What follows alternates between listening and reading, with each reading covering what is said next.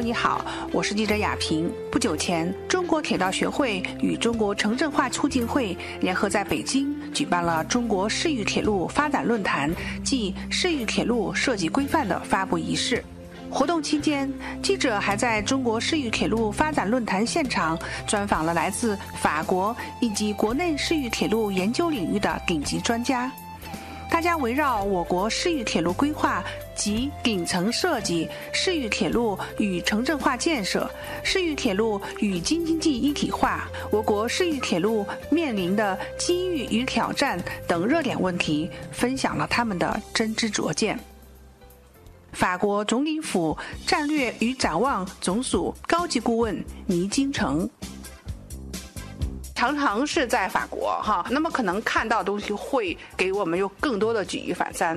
从您的这个角度来看，我们这个啊国内这边的这种啊交通，就是未来我们的这个发展会怎样，也给出一个建议。嗯，就说中国三十年的发展的确是世界独一无二的。是。呃，我们大家就是有目共睹，在高铁方面，那个更是那个全面的超越西方国家了。嗯。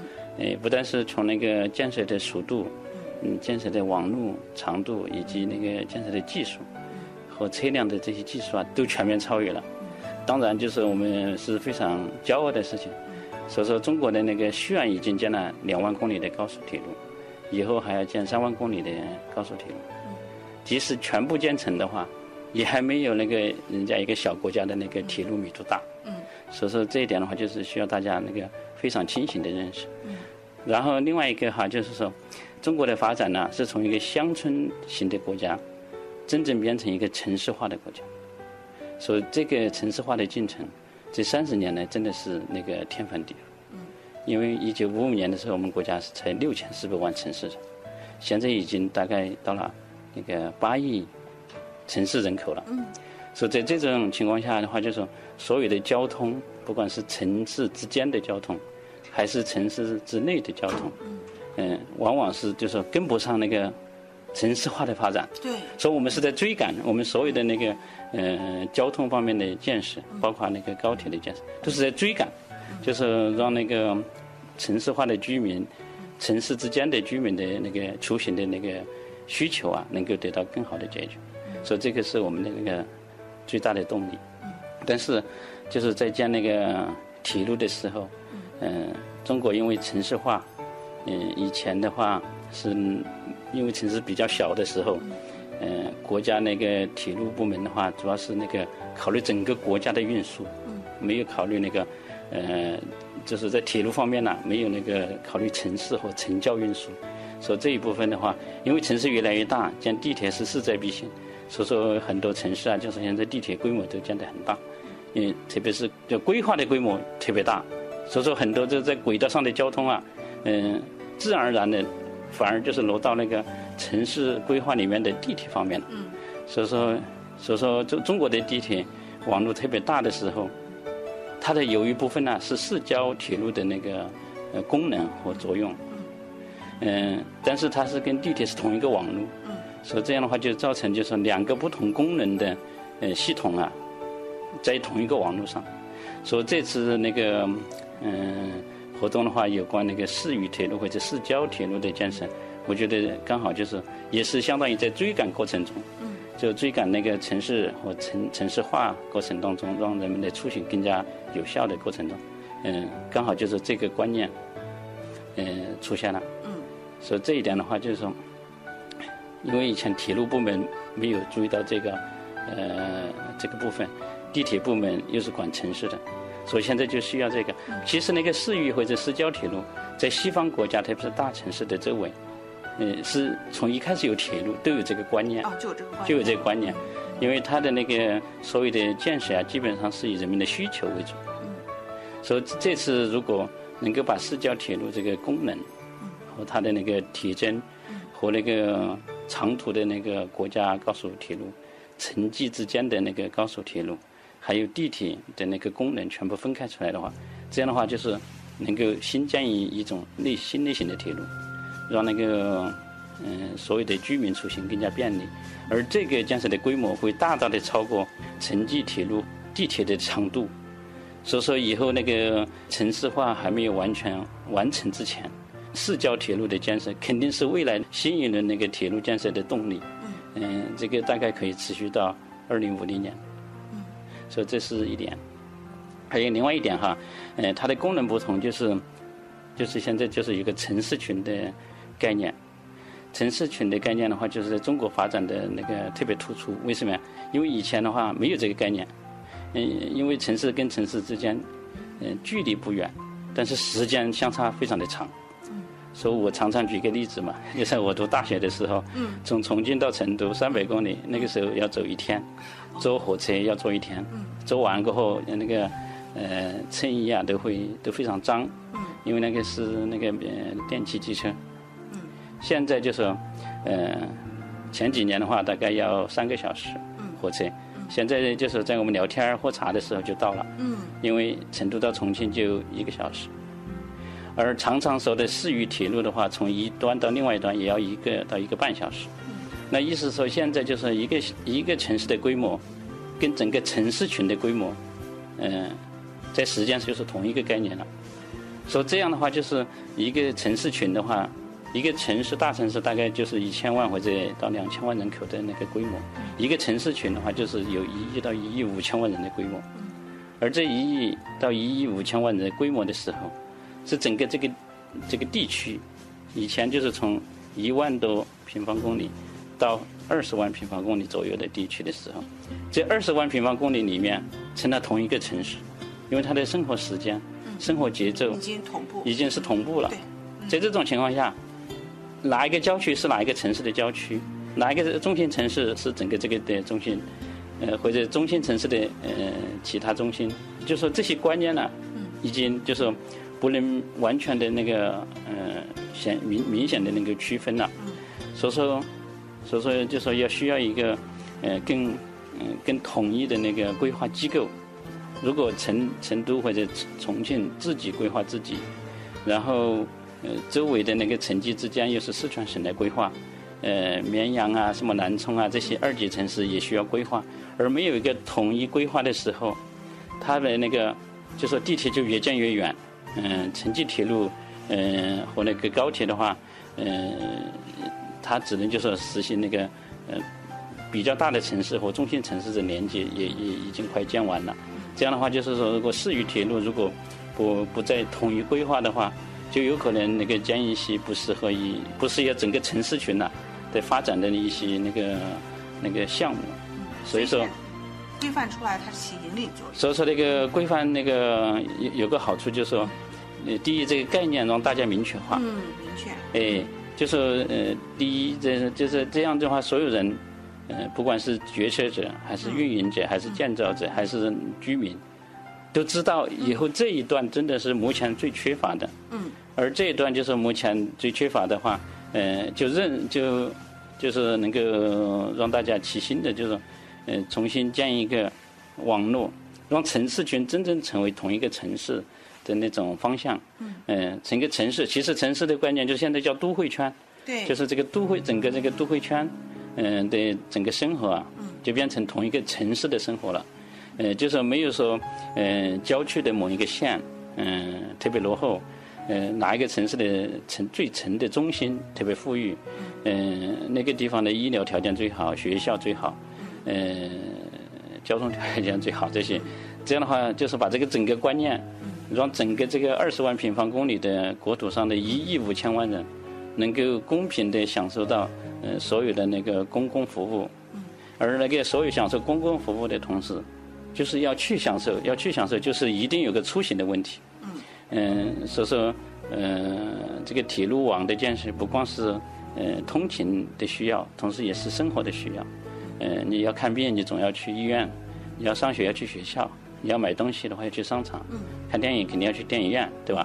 所以在这种情况下，就是这样一个网络，这样有效的大功率的，呃，适合人民需求的那个铁路网，还有公共交通网建设起来过后，就是让大家的整个生活的品质提高了。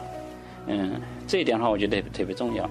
为嗯，为什么？因为中国现在高速公路和那个公路的建设啊。也也是特别快，嗯，然后每个大城市，特别是就现在的城市群里面的大城市啊，它的那个小轿车的拥有率啊提高的非常快。对，这个提高的非常快的同时啊，嗯，地铁还没建，这样就造成一个什么问题呢？就是堵车。平常上班堵车的时候，嗯，可能有的时候会堵一个到两个小时。一到两个小时的意思就是什么呀？就是城市群里面的交通建好过后，从城市群最边的那个小城市到城市群另外最远的那个小城市，就才两个多小时。而这个堵车堵在里面就是两个多小时了。全搭在这个。对，时间成本就全搭到这个小城市里面。同时，这个在堵车的情况下，就是全面的污染。对。哎，嗯，全面的污染，那个除了时间的浪费，那个整个生命、整个这个居民的品质生活啊，都会都会降低。所以说，那个就是公共交通，嗯，的确是以后那个，嗯，大家出行的一个最最好的那个方式。对。因为它对于那个环境的要求，对于那个人民那个生活质量的要求的话，就是非常高。其实，中国目前那个因为是追赶型嘛，就是根据经济和城市化的发展，我们呃出行的需求一定还没有达到的情况，我们是追赶，就是是去建一条铁路什么，让他们去那个用。嗯，但是比如说在国外的话，就没有追赶这种观念了，它的那个规划。嗯，就是不是把城市变得更大，而是把它变得更小，嗯，让大家住得更集中，嗯，在这种情况下，就是让怎么大家尊重那个环境，所以说以那个空气质量啊，以那个堵车呀，还有噪音啊、安全的角度，规划的那个理念的话更清楚，就是除了让人们能够达到出行的要求，同时的话对环境的那个标准越来越严。所以现在就是规划的那个公共交通，完全是以这个理念来出发。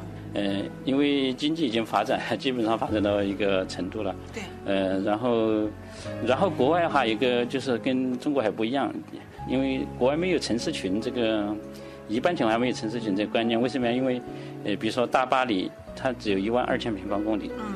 而而离巴黎一个小时火车的地方，就是三百公里的地方。哦。两百到三百公里地方，中间是全是农村，中间没有城市，而不像中国，就是说在这一一百公里 中间，可能有有五六个一百万或者两百三百万的城市，说这样的话，中国就有个城市群的问题。高铁不管修多远，它只要在这两二二十万公里左右的那个区域里面，它就是个城市群里面。而那国外的话，就是呃，这高铁一一个小时以外啊，就是这的确是另外一个世界了，哎。嗯，然后中间没有一些大的城市，就不可能建城际高铁。对。所以说，在国外很少有城际高铁这个观念，都是高铁的概念。所以说，呃，在中国的确那个城市群的发展哈，除了那个对公共交通的要求，呃，有一种全新的那种概念性的颠覆以外，也是就说，呃，城市化的那个必然结果。因为不可能所有的人都到同一个城市，一定是在城市群里面生活。嗯，然后他不需要，呃，到大城市里面去住，也不要去那里工作，他只要在那个，呃，整个城市群里面的许多城市里面，都能够生活，能够享受到同一个。呃，公平性的服务的话，这样他就不需要集中到那个大城市。大城市，嗯。那我想问一下倪先生，那啊，我刚才听了你这个介绍之后，我觉得哈有很多的思路，其实可以给我们的政策的研究者以及包括执行者，能够给他们很多的一个思路和这个引导的一个作用。那么就是呃，未来会不会说呃，以更加频繁这个次数回到国内来，在我们相关的这些论坛呢，跟大家去分享呢？希望就是说。呃，能够把国外的那个呃一些，特别是城市化，嗯，以及乡村，嗯，所以说在国外没有农村的一个观念，为什么呀？因为城市化过后，比如说法国的话，百分之八十的都住在城镇里面的人，而真正城市从事农业的人只有农村人只有百分之五，而从事农业的劳动力只有百分之二点几，所以在这种情况，意思是所有法国的人。他的工作和生活都跟城市化有关，都在某一个城市的里面，嗯，生活，比如说，嗯，做这些事情的时候，但是他住在乡村，嗯，所以说，我觉得就是以后哈，只有，嗯，就是想把这个理念呢，嗯，让中国那个真正的强大，就是中国所有的公共服务的公平性，让每一个人，呃，不管是上海人、重庆人，还是一个乡下人、最偏僻的人，都能够享受到同样的水平的那个公共服务。同时的话，就是说，嗯，只有整个国土那个美丽了、强大了，哎，呃，让大家就是很有心情的去参加这参观这些地方，觉得我很骄傲的说，中国任何一寸嗯国土我都愿意去的时候，这个国家才是最强大的。因为不管城镇化有多强大，城市的规模就是占地规模最多占百分之五到十，说如果把百分之九十的土地都浪费了，或者那个污染了，或者那个损坏了，这样的国家是不可能让人那个安心的生存下去的。所以说，在只有整个国土美丽了，而国土美丽就是城市化和那个呃整个交通的那个运输网络的那个建设，让大家就是整个那个污染，就是城市或者空气污染了，呃减少到最低的程度。就像我今天讲的，就呃法国的那个污染的话，最严重的时候就是我们这边最轻度的时候。所以在这种情况下，呃，如果我们这边也是说把那边呃整天蓝天白云当成最最基本的要求的时候，在任何时候、任何地方都能够达到这个程度，那个时候我们才会骄傲的时候，我们这个国家的确是讲好了。嗯。所以这个理念，我希望就是说，呃，每次回来能够有中国同行或者决策机构或者呃决策者能够交流的话，让中国就是以后真正到二零五零年的时候达到这个程度，那肯定是我的一个心愿。太好了，太好了！我希望说以后未来有机会的时候，呃，倪先生也啊再次到我们央广这边来哈，多多的分享您的政治拙见。的确，市域铁路设计规范的出台，标志着我国铁道行业第一部团体标准的诞生。在这里，也谢谢专家们对于此次设计规范出台的赞赏与好评。记者亚平，北京报道。